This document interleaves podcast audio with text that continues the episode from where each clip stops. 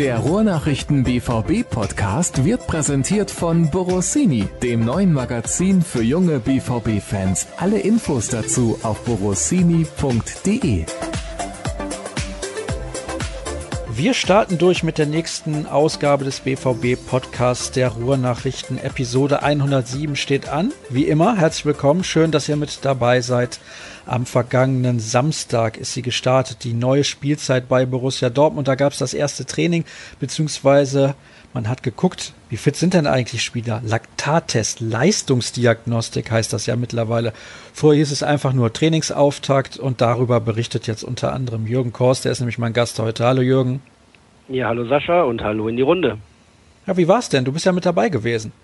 Ja, bei dieser Leistungsdiagnostik gibt es verschiedene Punkte. Ne? Zum einen tatsächlich sowas wie ein Laktattest in einem, einem Stufentest. Das hat der BVB im, im Hirschbach gemacht hier in Dortmund, wo einfach die Geschwindigkeiten erhöht werden und im Zweifel auch die Distanzen und dann mit Tröpfchenblut dann die Laktatkonzentration dann ermittelt wird. Daraus kann man ungefähr nachfolgern, wo die Belastbarkeit der einzelnen Spieler gerade aktuell ist im physischen Bereich.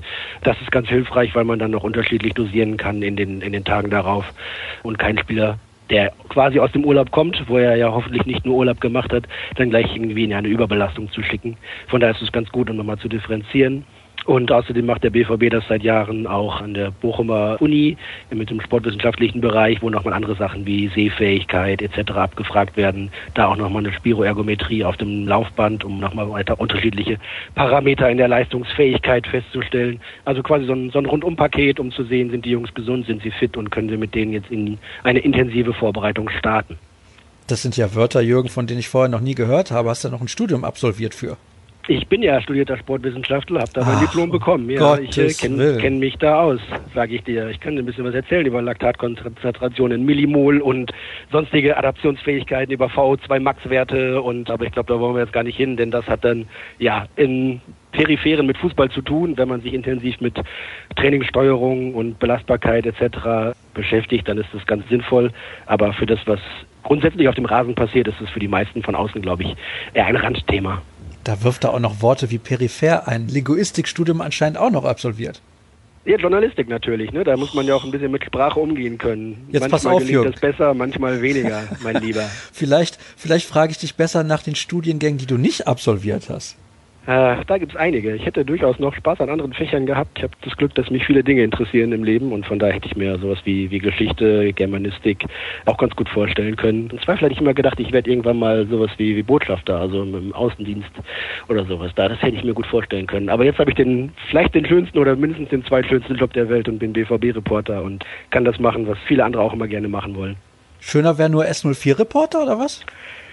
Podcast-Host wäre doch vielleicht auch so ein ganz toller oh, Job. Da ja. muss man einmal in die Woche die Kollegen anrufen oder irgendwelche Ach. Stars und kann mit denen ein bisschen plaudern und kann das dann auch noch in die Welt senden. Ist doch auch schön, oder Sascha? Es macht auf jeden Fall sehr viel Spaß. Man muss nur Na, teilweise guck. sehr, sehr viel schneiden. Also das ist nicht immer ganz so einfach, denn wir wollen euch ja ein tolles Produkt liefern am Ende des Tages und Heute liefern wir euch, was die Themen angeht, noch ein paar Personalien natürlich. Da müssen wir auf jeden Fall drüber sprechen. Uns haben sehr, sehr viele Hörerfragen erreicht. Nochmal vielen herzlichen Dank. Ihr seid weiterhin sehr, sehr fleißig. Ich finde, das ist nicht selbstverständlich, aber die Fragen, die haben es teilweise durchaus in sich und die sind auch tiefgründig. Also es ist nicht nur, wer spielt rechts, wer spielt links, wer spielt vorne, wer spielt hinten, sondern da sind wirklich interessante Aussagen auch mit dabei, auch Thesen, teilweise Meinungen. Genau das möchten wir mhm. haben auf einem, wie ich finde, auch tollen Niveau. Das ist auch nicht selbstverständlich. Und du hast gerade ein bisschen über den Trainingsauftakt ja schon gesprochen, Jürgen. Allgemein ja scheint ja Lucien Favre so langsam reinzufinden. Er ist jetzt wohl auch auf die Geschäftsstelle gefahren, hat da die Mitarbeiter besucht. Er wirkt ein bisschen lockerer. Das tut ihm ganz gut, denke ich, dass da diese Pressekonferenz erstmal vorbei ist. Ja, ich glaube, die hat ihn auch ein bisschen überrascht oder das Aufkommen an Medienschaffenden hat ihn vielleicht ein bisschen überrascht und er musste sich erst noch so ein bisschen einfinden und ist da, glaube ich, auf einem guten Weg. Na klar, das, was ihm mehr liegt und da, wo er mit dem Herzen dabei ist und da, wo er wirklich auflebt und aufblüht, ist natürlich das Geschehen auf dem Rasen, sei es im Training oder im Spiel. Der ist einfach ein, ein Fußballlehrer, ein, ein Fußballdenker, Vordenker und hat da natürlich die größte Freude an seinem Job in diesem Bereich. Er ist jetzt nicht der größte Rhetoriker, wie man das vielleicht bei Thomas Tuchel oder Jürgen Klopp hatte, aber er ist auch keiner, der jetzt so nur in sich gekehrt ist und ganz wenig von sich preisgibt oder wenig sagt. Er ist einfach, ja, ich glaube, er wird in den ersten Tagen so nach und nach ein bisschen lockerer. Beim ersten öffentlichen Training am Montag war das, glaube ich, hatte sich dann von den noch wartenden Journalisten mit einem herzlichen guten Appetit verabschiedet, weil es Mittagszeit war und war auch genau am Mittwoch auf der Geschäftsstelle am BVB am Rheinland-Damm und ist da mit seinem Trainerteam durch die unterschiedlichen Abteilungen gelaufen und hat sich hier und da mal vorgestellt, soll mehrere Stunden gedauert haben, der Termin. Aber man sieht daran, Lucia Favre meint es ernst mit dem BVB, er hat wirklich auch das Bestreben, ja, irgendwie ein, ein Teil des Vereins zu sein und das mitzuleben, was er von seinen Spielern dann auch verlangt und was der Club auch von den angezahlten Fußballprofis da verlangt. Und von daher geht er da, glaube ich, auch mit einem guten Beispiel schon mal voran, indem er die Sache Borussia Dortmund ernst nimmt und zwar als eine Herzensangelegenheit, die es ja für viele Fans und die Leute im Verein auch ist. Jetzt hat er dann guten Appetit gesagt. Wahrscheinlich stand der Kollege Florian Gröger mit einer Currywurst am Spielfeldrand. Er hatte keine Currywurst, aber Florian stand tatsächlich da und wir dachten, siehst du, Florian hat sich schon rumgesprochen, der Lucia guckt auch bei Twitter, was du ständig so verputzt. Aber ich glaube, Lucia Favre ist kein äh, Mann des Social Media Bereichs. Ich glaube, da so viel kann man, glaube ich, einschätzen. Ja, ich glaube auch. Und wenn er jetzt demnächst dann noch Mahlzeit sagt, anstatt guten Appetit. Dann hat er, glaube ich, bei Florian Gröger auf jeden Fall einen Stein im Brett. Das ist ganz klar. Aber Spaß beiseite. Jetzt kommen wir mal zu den Personalien. Da gibt es einige zu besprechen. Auch relativ ja. aktuell. Neuer Spieler wurde ausgeliehen, Spieler wurde verkauft. Aber ich möchte zunächst mal anfangen mit Spielern bzw. Personalien, die schon ein bisschen zurückliegen, die den BVB mhm. verlassen haben. Denn da hatten wir letzte Woche keine Zeit für, als wir da rund um diese PK von Lucien Favre gesprochen haben mit den Kollegen Dirk Krampe und Florian Gröger war da ja auch mit dabei. Ich habe ja gesagt, wir holen das nach und das machen wir jetzt. Wir wollen mal ein bisschen bewerten, die Zeit von drei Akteuren bei Borussia Dortmund, angefangen bei Sokrates. Wie würdest du die Ära von Sokrates beim BVB bewerten? Grundsätzlich, glaube ich, erfolgreich. Als er damals für knapp 10 Millionen ungefähr vom SV Werder kam, war das so, ja, das kann einer werden, der kann weiterhelfen, aber da war er auch noch nicht noch nicht in diesem Star- oder Anführerbereich, glaube ich, ne? Und ist dann beim BVB da schnell hin aufgestiegen. Durch seine Art und Weise, Fußball zu spielen, Fußball zu arbeiten, tatsächlich zu malochen, hat er sich bei vielen ins Herz gespielt. Das ist auch vollkommen nachvollziehbar und es hat sich tatsächlich verbessert und entwickelt beim BVB. Von daher war das über die Jahre absolut stark und er ist jetzt immer noch im Alter von 30 quasi für einen Betrag von bis zu 20 Millionen, die es am Ende werden können, bei entsprechenden Boni weiter transferiert worden. Von daher war es finanziell bestimmt super, sportlich auch ein Gewinn, weil er ja einfach ein sehr verlässlicher und robuster, starker, richtig guter Innenverteidiger ist, der klar auch seine Schwächen hat und da können wir vielleicht gleich noch drauf kurz zu sprechen kommen, aber ganz viele Stärken mit eingebracht hat und in den letzten Jahren einfach mal ja in der in der Defensive ein Fixpunkt war und dementsprechend ein absoluter Stammspieler, ein Anführer wollte er sein, war ja auch so irgendwie im, im engeren Kreis, mal als Kapitän auch aufgelaufen und sowas in dieser dieser Führungsrolle, der konnte er nicht so ganz gerecht werden im internen Bereich vielleicht. Und was man ihm im Zweifel ankreiden kann, er ist natürlich nicht der modernste Innenverteidiger, ne? sprich was Spieleröffnung geht, Passspiel angeht etc. Da hat er sicherlich größere Defizite im Zweikampfverhalten als Manndecker im eigentlichen Sinne. Da ist er sicherlich bärenstark als Spielmacher aus der hintersten Defensivreihe. Vielleicht nicht, aber grundsätzlich die Zeit von Sokrates beim BVB war für ihn super, war für den BVB super und sich jetzt zu diesem Zeitpunkt zu trennen mit, wie gesagt, einer finanziellen Entschädigung, die sehr beachtlich ist für einen Spieler in seinem Alter und für ihn nochmal was Neues auszuprobieren, völlig in Ordnung. Gut, dem gibt es eigentlich fast gar nichts hinzuzufügen, deswegen lasse ich das an der Stelle auch und komme zu Gonzalo Castro. Wie bewertest du seine Zeit in Schwarz-Gelb? Ja, würde ich auch nochmal differenzieren. Ich glaube, er hat in der Anfangszeit auch eine richtig gute, starke Phase, wo er eigentlich auch Stammspieler war, wo er teilweise auch in, in längeren Phasen zu den besseren, besten Mittelfeldspielern gehörte unter Thomas Tuchel. Das letzte Jahr war tatsächlich deutlich schwächer und enttäuschend. Insgesamt, glaube ich, hat sich der BVB von Gonzalo Castro mehr erhofft, wenn man einen gestandenen Bundesligaspieler in dem Alter bekommt, der ja sicherlich im oberen Bereich des, des Leistungsniveaus in der Bundesliga mitspielt, ja immer irgendwie so im erweiterten Kreis der Nationalmannschaft gesehen wurde, außer von Joachim Löw, aber von vielen anderen. Ja, glaube ich, ist es eine Geschichte, die in Ordnung zu Ende geht, aber vielleicht nur ausreichend, kein mangelhaft keineswegs, aber auch wirklich keine, keine richtig gute Note, denn ich glaube, Gonzo hatte sich schon auch mehr vorgestellt hier beim BVB, mehr zu erreichen, mehr erreichen zu können persönlich und mehr Aufgaben zu übernehmen, stärkere Leistungen kontinuierlich zu zeigen. Und ich glaube, der BVB hat sich von ihm das auch ein bisschen versprochen, gerade auch aufgrund seiner Flexibilität, die ihm dann aber vielleicht auch zum Nachteil gereicht ist, weil ne, hinten rechts wollte er nicht, konnte er nicht. Als Achter wollte er, hat aber auch nicht immer so geklappt. Die beste Zeit hatte er eigentlich, als er so in so einem 4-1-4-1 eine der zentralen offensiveren Positionen spielen konnte. Das hat dann recht gut funktioniert. Ja, also ich würde es unterschreiben mit, mit befriedigen, mit Abstrichen und gemessen an dem, was man sich erhofft hat oder was wir uns damals erhofft haben, als wir diese Nachricht auf dem Markt hatten, oh, Gonzalo Castro kommt von Bayer Leverkusen zum BVB, dann ist da sicherlich nicht alles erfüllt, was man sich von ihm gewünscht hatte. Ich habe das übrigens damals getwittert, dass Gonzalo Castro zum BVB wechseln wird. Hat mir kein Schwein geglaubt. Ja, wir hatten es im Blatt und dann am nächsten Tag haben es alle geglaubt. Ja, siehst du mal, das ist der Unterschied. Naja, okay. Nun ist es so gekommen, dass er zum VfB Stuttgart wechselt und ich denke, der BVB ist auch froh, dass er ihn von der Gehaltsliste hat und dass man sich nicht weiter damit beschäftigen muss, wohin kann man ihn denn abgeben. Und das Gleiche gilt auch für Andrei Jamolenko. Seine Zeit ist, finde ich, sehr, sehr schwierig zu bewerten, was mehrere Gründe hat. Er kam aus einer Liga, in der körperliche Fitness jetzt nicht unbedingt Grundvoraussetzung ist, um herauszuragen. Kann man das so formulieren? Ja, es war wahrscheinlich, war sein Talent so herausragend, dass er da einfach immer den Unterschied gemacht hat, egal in welcher Verfassung und gegen welchen Gegner und international dann auch zumindest gut mitspielen konnte und auch für Aufsehen gesorgt hat. Ich habe es auch nochmal ganz differenziert bewertet, warum dieser Transfer Sinn macht, obwohl es auf den ersten Blick ja merkwürdig erscheint. Du kaufst irgendwie einen, einen der teuersten Einkäufe, gibst du nach elf Monaten schon wieder ab. Das natürlich lässt die Frage, ob man da falsch gelegen hat. Ich glaube nicht, dass der BVB bei Andrei Jamolenko falsch gelegen hat. Sie haben ihn lange beobachtet. Als er verfügbar war und der Bedarf da war, nach Usman Dembélés Streik, ist er gekommen. Das war gut. Er hat dann auch ja riesig stark den Anfang mitbestritten unter Peter Bosch, ist dann mit ins Formtief gefallen und dann anschließend war er verletzt und kam dann auch nicht mehr wirklich zum Zug. Das ist natürlich unglücklich gelaufen für ihn, gerade auf seiner ersten Auslandsstation in einem fortgeschrittenen Alter. Aber es macht trotzdem Sinn für den BVB, diesem Wechsel jetzt zugestimmt zu haben, weil A, kriegt man noch mal gutes Geld für ihn, 20 Millionen.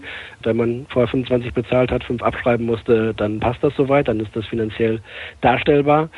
Man macht einen Platz im Kader frei und auch auf einem Gehaltsetat schafft man sich ein bisschen Raum. Man hat den Marius Wolf schon einen potenziellen Nachfolger im Kader, der obendrein noch flexibler ist und fünf Jahre jünger. Und bei Andrea Molenko ist natürlich auch so, dass er einen besonderen Spielstil pflegt, sagen wir mal so. Er ist jetzt nicht derjenige, der den Ball möglichst mit dem ersten Ballkontakt schon weiterspielt, sondern hat ihn gern länger am Fuß, um zu gucken und macht das Spiel dann im Zweifel eher langsamer. Und da passt er vielleicht dann auch nicht mehr wirklich exakt ins Konzept von Lucien Favre und dementsprechend ja, gibt es so vier Gründe, an denen man so ein bisschen ablesen kann, warum es im Zweifel doch auch richtig war, sich von Andrea Molenko zu trennen. Und ich ja, kann die Entscheidung nachvollziehen, dass er selber, als er gesehen hat, der BVB verpflichtet noch jemanden, der auf seiner Seite spielen kann, dann auch ja nicht abgeneigt war, diesen Schritt zu gehen. Ist in Ordnung. Ich glaube, er hat sich hier nichts zu Schulden kommen lassen. Keine Vorwürfe in Sachen Professionalität oder Engagement oder sonst was. Also da ganz und gar nicht. Guter Junge, netter Kerl, durch und durch Sportler. Aber jetzt hat es halt irgendwie zum Ende der Saison nicht mehr gepasst und Jetzt sucht er eine neue Chance. Ich glaube, dass er sich in England gut durchsetzen wird und in Szene setzen kann. Und ja, wünsche ihm da, dass er Erfolg hat, denn das hat er eigentlich verdient. Ich glaube, er ist auch ein sehr, sehr veranlagter Kicker und bei West Ham United werden sie noch viel Freude an ihm haben, meiner Meinung nach, wenn er denn fit bleibt und das Tempo mitgehen kann. Das ist ja in England auch ein bisschen höher als in der Bundesliga. Ich möchte ihn übrigens sportlich, also nicht was die Einstellung vielleicht angeht, ein bisschen vergleichen mit Chiro Immobile. Der ist damals auch vielleicht einfach nur zum falschen Zeitpunkt zu Borussia Dortmund gekommen. Das war nämlich das letzte Jahr von Jürgen Klopp, da lief es nicht mehr ganz so rund und da hatte er große Probleme, sich zu akklimatisieren. Bisschen ähnlich wie bei Andrea Molenko, die Mannschaft auch jetzt nicht auf dem Zenit ihres Schaffens, also wahrscheinlich schon weit darüber hinaus. Und das war so ein bisschen das Problem. Wenn er in eine deutlich besser funktionierende Mannschaft gekommen wäre, dann hätte er wahrscheinlich auch noch deutlich bessere Leistungen gebracht. Und man sieht das bei Immobile, der ist mittlerweile Torschützenkönig in Italien geworden, zum zweiten Mal, glaube ich. Und also ich glaube, das Potenzial ist bei ihm durchaus vorhanden. Ja, dann haben wir noch einen Spieler, der sollte verkauft werden nach Huddersfield zu David Wagner, dem ehemaligen Trainer der Dortmunder Amateure. Aber das hat nicht geklappt. Ich habe dazu was getwittert, dass ein Spieler, der gefühlt seit der WM 2014 dauerverletzt ist, vielleicht mal darüber nachdenken sollte, ob das okay ist, wenn ein Wechsel an seinen Gehaltsforderungen platzt. Dann kamen natürlich die Leute aus den Löchern gekrochen und haben gesagt, hm, das kannst du doch nicht sagen, man weiß ja gar nicht, was dem geboten wurde, aber ich weiß nicht. Ganz ehrlich, in der Situation, in der sich Erik Durm befindet, ist nicht der Vereinswechsel das einzig Richtige? Ja, es wäre richtig für ihn gewesen, es wäre auch gut für ihn gewesen. Hat er selber auch so gesehen, hat auch seine Berater so gesehen. Der BVB hätte es sicherlich auch begrüßt, ihn von der Gehaltsliste zu bekommen, ohne da irgendwie im Groll zu sein mit ihm, sondern die permanenten Verletzungen haben einfach dazu geführt, dass man auch das Gefühl bekommt, dass das hier nicht weitergeht mit Erik Durm.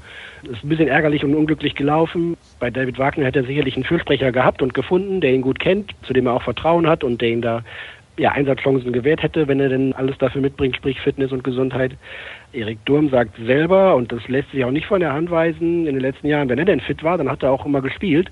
Das war tatsächlich so, ne? Denn Jürgen Klopp hat Verwendung für ihn gefunden, Thomas Tuchel hat Verwendung für ihn gefunden und auch, ja, dann wurde es dann irgendwann später schwieriger, weil er dann nur noch verletzt war. Aber er hat natürlich seine Qualitäten, ne? Und da, ja, schwierig. Mein Wissensstand ist, dass Huddersfield wohl ein, ein Paketpreis quasi hatte mit einer geringen Ablösesumme und einem Salär für Erik Durm und ist dann mit dem Spieler wohl einigermaßen einig gewesen nach der mündlichen Verhandlung. Dann hat der BVB aber auch gesagt, wohl, naja gut, ganz schenken können wir euch den auch nicht. Wir legen ihm keine Steine in den Weg, aber meine Güte, ihr seid ein Club aus der Premier League. Jeder Mensch weiß, was da an Geldern fließt, allein durch TV-Einnahmen. Also jetzt irgendwie für ein Apfel und Ei geht das auch nicht. Hat das Field wohl auch mit dem BVB dann so vereinbart und hat dann so ist mein Wissensstand, das Geld, was man dann mehr an Ablöse drauflegen wollte, sollte beim Gehalt für Erik wieder abgezogen. Und da fühlte sich diese Seite dann schlechter behandelt, weil logischerweise vorher mündlich was anderes abgesprochen war, als dann auf dem zu unterzeichnenden Papier stand. Wenn das so gewesen ist, dann bin ich bei den Usern, die dich dafür kritisieren. Du weißt doch gar nicht, was da genau jetzt auf dem Zettel stand. Vielleicht muss man dann auch in dem Fall den Spieler verstehen, wenn er sagt, wir hatten noch ganz was anderes besprochen. So kann ich mir das jetzt wieder eher nicht vorstellen. Grundsätzlich aber muss er natürlich seine Perspektive und seinen weiteren Weg irgendwo anders sehen und finden und ja, möglichst noch in diesem Sommer einen, einen Verein bringen, der ihn aus dem laufenden Vertrag beim BVB freikauft und ihm die Perspektive bietet, die er eigentlich braucht. Denn der Junge soll spielen. Also, ne, und beim BVB wird es sicherlich nicht leichter. Das haben ja allein die Verpflichtungen jetzt in diesem Sommer wieder nochmal nachhaltig gezeigt und bewiesen, dass man nicht unbedingt auf ihn zählt hier. Bist du mir jetzt gerade da in den Rücken gefallen, Jürgen? Nein, ich bin dir nicht in den Rücken gefallen. Ich verstehe auch den ersten Reflex zu sagen, was fällt ihm ein? Wie kann er denn jetzt irgendwie, wo er doch mal die Chance bekommt, was Neues zu machen, da einen Rückzieher machen? Aber es ist tatsächlich ja so, manchmal sehen wir nicht alle oder kennen wir nicht alle Hintergründe und Details und dementsprechend, ja, im Zweifel bin ich dann lieber vorsichtiger mit einem Urteil, weil ich eben nicht alle Seiten kenne und nicht, nicht alle Stimmen gehört habe und natürlich auch diese Verträge, die dann vorgelegt wurden, nicht gesehen habe. Von daher, bevor ich jemanden dafür verurteile, bin ich dann vorsichtig, aber in der grundsätzlichen Einschätzung, dass es für ihn besser gewesen wäre, das zu machen oder jetzt möglichst schnell einen anderen Verein zu finden, da bin ich komplett bei dir. Gut, dann hätten wir das auch geklärt. Eine Nachfrage habe ich noch, eine kurze zu Jamolenko. Kannst du uns was sagen? Gibt es da irgendwelche möglichen Boni, was die Ablösesumme angeht? Weiß ich nicht und da irgendwie nichts ich dazu gehört habe oder da irgendwie in diese Richtung was deutete, glaube ich, dass das einfach ein fixer Deal ist. Ja, ich glaube auch nicht, dass West Ham jetzt irgendwie größter Kandidat auf die Meisterschaft in der Premier League oder Champions League Teilnahme ist. Ja, manchmal ist das ja gekoppelt an Einsätze oder Tore oder sonst was. Aber gut.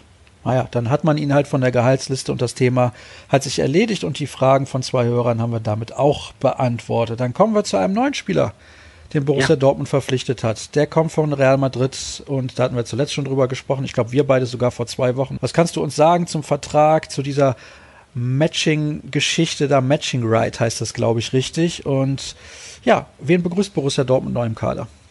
Ja, Ashraf Hakimi, Spitzname Ara, ist bei Real Madrid ausgebildet worden, in allen Jugendjahrgängen bis hin äh, jetzt in die Profimannschaft.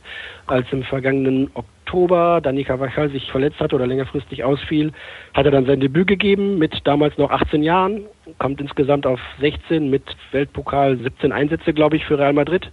Hat da mal mehr, mal weniger überzeugt, hat schon gezeigt, dass er sicherlich einer ist, der ganz oben im Profifußball angreifen kann, hat aber auch nicht übertünchen können, dass das für ihn noch alles ein großes Geschäft ist und eben noch keine Gewohnheit mit seinen 19 Jahren. Sprich, es gibt positive Anzeichen, er ist richtig dynamisch, er rennt die Linie rauf und runter, weil er früher offensiver gespielt hat, weiß er auch, wo das Tor steht und ist da Richtung Abschluss und, und Torvorlagen gefährlich, kann das gut, hat aber auch Defizite noch im, im Zweikampfverhalten, im Stellungsspiel. Bei den, bei den großen Jungs ist das nochmal was anderes als in der U19 in der Youth League und muss da sicherlich noch ein bisschen lernen. Bei Real Madrid hat man einen Club wohl gesucht, der ihm ja, Spielzeit einigermaßen garantieren kann, der ihn weiterentwickeln kann. Und die Drähte zwischen Dortmund und Madrid sind ja relativ gut. Und hat ihn dann eben bei BVB gefunden, weil der noch ein, ein Backup, ein, eine mögliche Alternative zu Lukas Piszek gesucht hat. Und so ist dann schnell ein Deal daraus geworden. Der BVB leiht ihn für zwei Jahre aus, zahlt eine knappe siebenstellige Leihgebühr und ja, will den Spieler hier weiter ausbilden. Und erhofft sich von ihm, dass er da ja perspektivisch in der Bundesliga und auch in den anderen Wettbewerben eine Alternative ist zu Lukas Piszczek, der ja auch mit seinen 33 jetzt, glaube ich, nicht mehr der Jüngste ist, der in der Vergangenheit verletzungsanfälliger war und da sicherlich auch mal mehr Pausen braucht als bislang. Und glaube, sie eben in Ashraf Hakimi gefunden zu haben, diese Alternative. Ich ihm das zu, aber wie gesagt, nur weil er von Real Madrid kommt, ist er jetzt kein Wunderspieler, aber auch sicherlich einer, der richtig viel kann. Und ja, das könnte eine funktionierende Kombination sein mit dem BVB und Hakimi und natürlich auch Real Madrid, die sich da ja auch einiges von versprechen von diesem Geschäft. Das hat ja bei Dani Carvajal auch relativ gut funktioniert. Er hat ein Jahr gespielt bei Bayer Leverkusen und Leverkusen hatte was davon, nämlich einen guten Spieler. Der hat dort ja. viel gespielt Real Madrid hatte was davon. Jetzt sagen BVB-Fans, ja, aber muss das denn sein?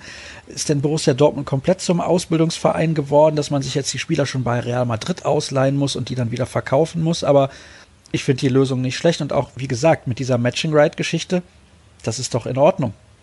Ja, das denke ich auch. Also die Gefahr, finanziell und sportlich ist relativ gering. Also der Junge kann was, von daher kann das was werden. Da gibt es jetzt keine großen Summen, die man dafür irgendwie abschreiben müsste. Das ist auch in Ordnung. Da das Ganze auf zwei Jahre angelegt ist, hat man auch eine gewisse Sicherheit und keinen, keinen großen Druck, keinen übergroßen Druck. Von daher ist das eine durchaus charmante Option, bevor man irgendwie einen für 10, 12, 15 Millionen kauft aus irgendeiner Liga in Europa, wo man nicht genau weiß, funktioniert der beim BVB und passt das hier, kann man doch erstmal diesen Weg gehen. Und ja klar, Real Madrid ist ja auch nicht blöd und sagt irgendwie, und wenn jetzt bei euch zwei Jahre durchstartet und ein riesengroßer Kicker wird, dann haben wir hier noch eine Kaufoption und ihr könnt ihn für 5 Millionen gleich behalten. So blöd sind die ja nun mal wirklich auch nicht. Und von daher hat der BVB da, glaube ich, wenn er sich das Recht vorbehalten hat, dass er mitbieten darf, wenn der Spieler dann irgendwann zum Verkauf steht, das gut eingestielt und ja, kann da sicherlich von profitieren von diesem Deal. Genau wie Hakimi selber. Ne, hat da eine WM gespielt, kommt jetzt zum neuen Club, gilt als wohl eher so, ja, nicht schüchterner Junge, aber so einer, der auch sehr in seiner Familie lebt, ist gläubiger Muslime und muss sich erstmal hier in Dortmund auch einfinden auf einer Auslandsstation für ihn auf der ersten. Der ist in, in Madrid geboren und ist Spanier, hat aber eben auch den marokkanischen Pass, spielt deswegen für Marokko ja, also mal schauen, wie sich das entwickelt. Ist jetzt sicherlich nicht die wichtigste Personalie in diesem Sommer und sicherlich auch kein Spieler, bei dem man davon ausgehen kann, dass er direkt in der Startelf steht. Aber wenn er sich seine Einsätze erarbeitet und da gute Arbeit leistet und sich noch ein Stückchen weiterentwickelt, dann kann das eine gute Sache werden. Was kannst du uns denn sagen zu einem anderen Spieler? Welche Chancen hat er überhaupt bei Borussia Dortmund zu unterschreiben? Da gab es ja heute interessante Fotos, die wurden rauf und runter interpretiert. Der Spieler heißt Rafael Leao kommt von Sporting aus Lissabon und hat dort aber eher eigentlich in der zweiten Mannschaft gespielt. Ich weiß gar nicht, ob er schon Einsätze hatte in der ersten Mannschaft. Da gab es ja diese sehr, sehr fragwürdige Situation, dass die Spieler von Sporting angegriffen wurden, weil sie, ich glaube, die Champions League Qualifikation am letzten Spieltag verspielt haben und unter anderem Bastost wurde da angegriffen und verletzt und dann haben die Spieler gesagt, nee, wir kündigen hier und sozusagen Sonderkündigungsrecht, wie bei Sky, wenn die die ganzen Übertragungsrechte irgendwie verlieren. Aber ist natürlich überhaupt gar keine schöne Situation, müssen wir nicht drüber diskutieren. Und deswegen sind dort jetzt relativ viele Spieler vertragsfrei. Er ist einer davon. Ja, ist richtig. Ist vertragsrechtlich, sportrechtlich eine ganz komplizierte Situation. Das heißt nicht automatisch, dass die jetzt alle ablösefrei sind und irgendwie in Europa sich verteilen können, denn dann wäre dieser Laden längst ausverkauft. Da hätte es genug findige Manager gegeben, die das schnell ausgenutzt hätten. Also es ist vertraglich, sportrechtlich kompliziert. Fakt ist aber, wir haben Leo heute auch in Dortmund gesehen und getroffen. Er ist in der Stadt. Das Spannende oder das Außergewöhnliche und Rätselhafte daran ist, dass er und seine Berater weder gestern noch heute am Donnerstag noch morgen am Freitag noch sonst wie einen Termin mit dem BVB haben. Es gibt da kein Treffen, es gibt keine Vertragsgespräche, keine Vertragsunterzeichnung, erst recht nicht. Borussia Dortmund kennt den Spieler, er ist im erweiterten Blickfeld derjenigen, die man möglicherweise verpflichten könnte, aber auch nicht mehr als das. Das ist alles im Konjunktiv. Er ist sicherlich nicht die 1a, nicht die 1b und auch nicht die 1c-Lösung. Nur ein Spieler, den man sicherlich kennt, weil der BVB alle Spieler in diesem Alter kennt und in diesem Dunstkreis kennt, die potenziell Kandidaten sein könnten. Aber aktuell gibt es da weder Gespräche mit dem Berater, mit dem Spieler, noch mit Mittelsmännern. Die Vermutung liegt dementsprechend nahe, dass Leao sich entweder nur mal Dortmund angucken wollte und durch seine intensiven Postings bei Instagram oder Snapchat dann auch nochmal deutlich dokumentieren wollte, dass er jetzt gerade in Dortmund ist, ob ihn das für seine Verhandlungsposition mit dem BVB oder anderen potenziell interessanten Clubs irgendwie hilft und ihm da eine Position gibt, von der aus er besser agieren und verhandeln könnte, weiß ich nicht. Fakt ist, beim BVB ist er im erweiterten Kreis von Kandidaten, aber weit entfernt von einer nahenden Vertragsunterschrift. Naja, du als Rechts- und auch Tourismusexperte, erstens kennst du genau die Regularien, sprich, die sind nicht ablösefrei. Und zweitens hast du uns jetzt durch die Blume gesagt, Dortmund ist eine schöne Stadt, da kann man mal vorbeischauen. Man wundert sich ja schon, wenn man aus dem Urlaubsland Portugal kommt, warum sich dann ein junger Portugiese mit seiner Entourage auf den alten Markt setzt und da sich die Sonne aufs Mittagsgericht scheinen lässt. Dortmund ist eine nette Stadt. Es gibt auch bestimmt andere tolle Städte in der ganzen Welt. Zur genauen Motivation von Leao hier in Dortmund ausgerechnet aufzuschlagen. Wie gesagt, habe ich gerade schon einiges gesagt. Man kann es wirklich nur im Teil vermuten. Es bleibt rätselhaft, weil wie gesagt der BVB hoch und heilig beschwört, dass da aktuell keine Vertragsunterschrift, keine Vertragsgespräche, keine sonstigen Verhandlungen, weder mit Spielern noch mit Beratern noch mit Mittelsmännern anstehen. Warst du schon mal in Portugal? Nein, leider nicht. Oh, das kann ich dir wärmstens empfehlen. Fantastisches Land und Ja. Lissabon. Vor allem wärmstens, hm? Ja, allerdings. Ja. Wobei, momentan können wir uns in Deutschland auch nicht beschweren. Also jetzt die letzten zwei Tage war nicht so schön, aber scheint wieder gut zu werden. Zum Wochenende Grillwetter. Super, nehme ich. Sehr gut, das nehmen wir doch alle gerne. Dann kommen wir zu den Hörerfragen und die erste ist die von Lars, der schreibt, der BVB hat von den zurzeit 29 Spielern 13 Deutsche im Kader. Sofern sich die angedachten Abgänge wie Rode, Durm, Toljan und oder Schürle realisieren lassen, so wäre das Deutschland-Kontingent nochmals deutlich geringer. Ist das nicht ein Problem hinsichtlich der Local Player Regel oder bekommen deshalb A-Jugendspieler wie Bakir oder Wanner Profiverträge? Kann man sicher mal kritisch betrachten. Wie betrachtest du das? Ja, die grundsätzliche Regularien hat der BVB sicherlich auf dem Schirm und weiß auch, dass er zum Beispiel für die Champions League ja ein gewisses Kontingent an Spielern aus dem eigenen Nachwuchs nominieren muss. Jetzt hat er ja ein paar Abgabekandidaten genannt. Ob das dann so kommt, ist ja die andere Frage. Zudem kommen ja irgendwie mit Brünn Larsen oder Burnic auch noch zwei Spieler zurück, die der BVB selber ausgebildet hat. Also da dürfte es an dieser Local Player Regel, glaube ich, perspektivisch erstmal kein allzu großes Problem geben. Interessant ist zum Beispiel, dass es ja sprachlich sich ja nochmal ein bisschen wandelt. Der Favre spricht natürlich fließend Französisch, weil das seine Muttersprache ist und auch ordentlich Deutsch. Das ist ein bisschen eingerostet, aber das wird schon wieder. Sein Co-Trainer Edin Terzic war zuletzt der Trainer in England bei West Ham und kann alle Fußballbegriffe auch auf Englisch, was für Spieler wie Sancho oder Pulisic sicherlich auch nochmal interessant ist und Deutsch sprechen dann eh die meisten anderen, sodass es zumindest in der Kommunikation aufgrund von Sprache keine allzu großen Hürden und Nachteile mehr geben sollte, wie das vielleicht in der Vergangenheit der Fall war, als man mit Peter Bosch einen Trainer hatte, der dann auch nicht so gut Deutsch sprach und sich dann irgendwie mit den meisten Spielern nicht so richtig gut verständigen konnte. Ja, aber ich weiß jetzt nicht, ob Bosch so schlecht Deutsch gesprochen hat. Ja, aber es war schon sehr vorsichtig und, und verhalten. Und ob es dann die Franzosen alle richtig mitbekommen haben, ist dann die nächste Frage. Oder ja, ich will einfach nur sagen, es geht jetzt vielsprachig zu beim BVB auf dem Platz und anschließend nach dem Training kann keiner sagen, er hätte nicht gewusst, was er hätte spielen sollen. Ich bin ja der Meinung, und bitte nicht in den falschen Hals kriegen, man kann die Sprache des Landes, in dem man lebt, auch ruhig mal lernen. Da spricht nichts dagegen. Ja, ist auch auf jeden Fall immer ein Ziel und auch eine Vorgabe. Es gibt dann ja auch irgendwie Deutschstunden und, und Kurse. Wie begabt derjenige Spieler dann im Erwerb einer neuen Sprache ist, ist dann die eine Sache und wie intensiv er dem nachgeht, ist die andere.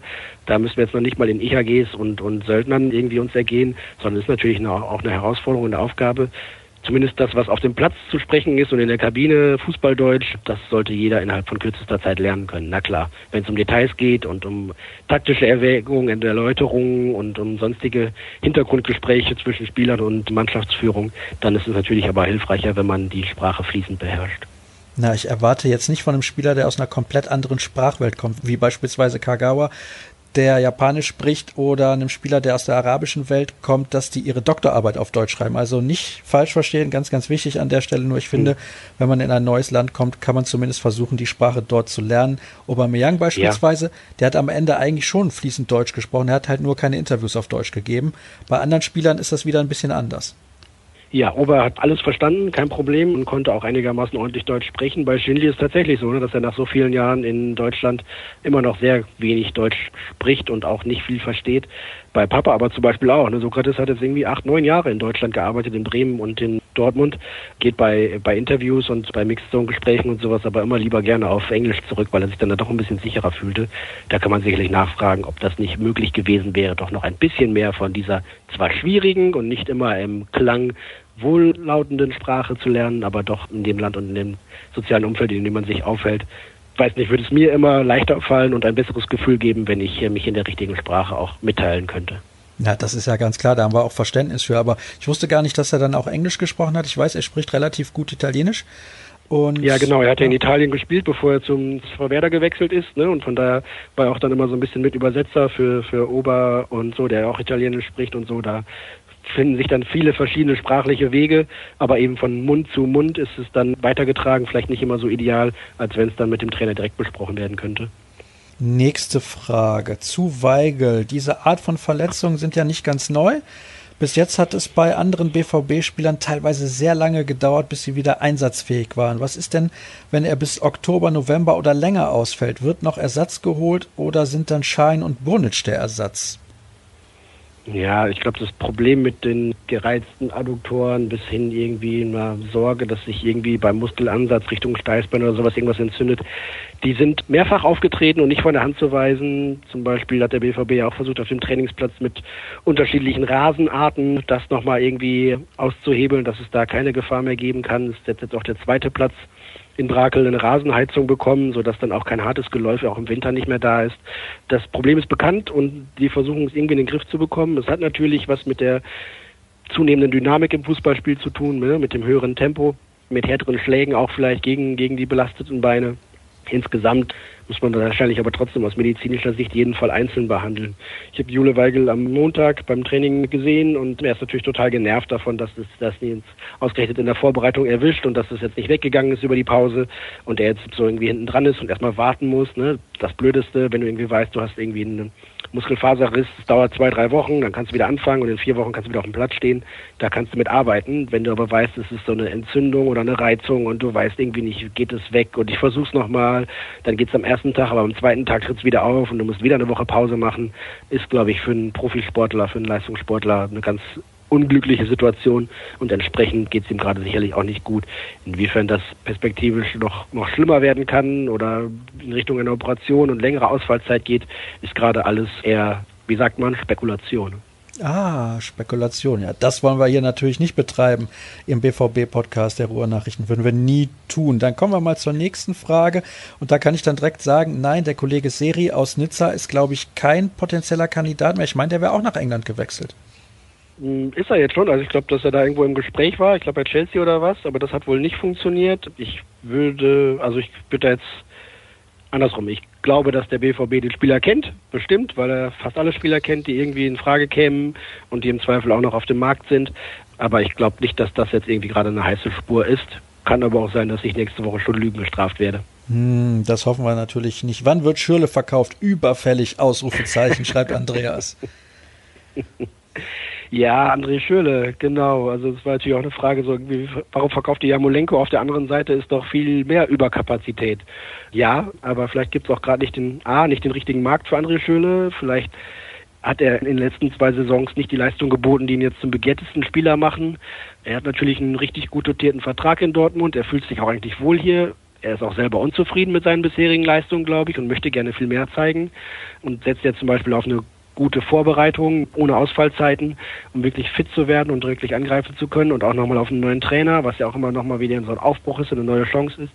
Ja, ich glaube, der BVB würde bei einem interessanten Angebot sich das sicherlich anhören und André Schöle auch im Zweifel nahelegen, das doch zu bedenken und vielleicht einen Wechsel anzustreben. Aktuell gibt es das aber offenbar nicht und so ist André Schöle noch in Dortmund. Ich glaube, André Schürle ist ein guter Bundesligaspieler in dem Moment, wo er mal 30 Spiele in der Saison machen kann, jetzt auf die Bundesliga bezogen. Also 30 von 34 Spielen André Schürle auf dem Platz und der macht hier 15 Tore. Das Potenzial hat er auf alle Fälle. Die Qualitäten dazu hat er abschlussstark, Tempo hat er auch ein bisschen, er kann auch mal irgendwie an einem Gegenspieler vorbeiziehen, hat auch großes Spielverständnis, er kriegt es halt in Dortmund nur einfach nicht auf den Platz, auch aufgrund von Verletzungen, ja, auch aufgrund von Verletzungen, für die er nichts kann, weil es eben äh, durch, durch externe Schläge etc., Traumata herrührt. Ja, ich ich würde ihn nie abschreiben, aber ich glaube, wenn ein Angebot käme, dass es der BVB doch annehmen würde. Das glaube ich allerdings auch. Dann die nächste Frage. Wo haben wir denn was Interessantes? Wer von euch begleitet die USA-Reise? Bist das nicht du, Jürgen? Nein, da bin ich schon im Urlaub, glücklicherweise. Was? Der Dirk Krampe fliegt mit in die USA und freut sich auf drei Testspiele, Freundschaftsspiele gegen spannende Gegner.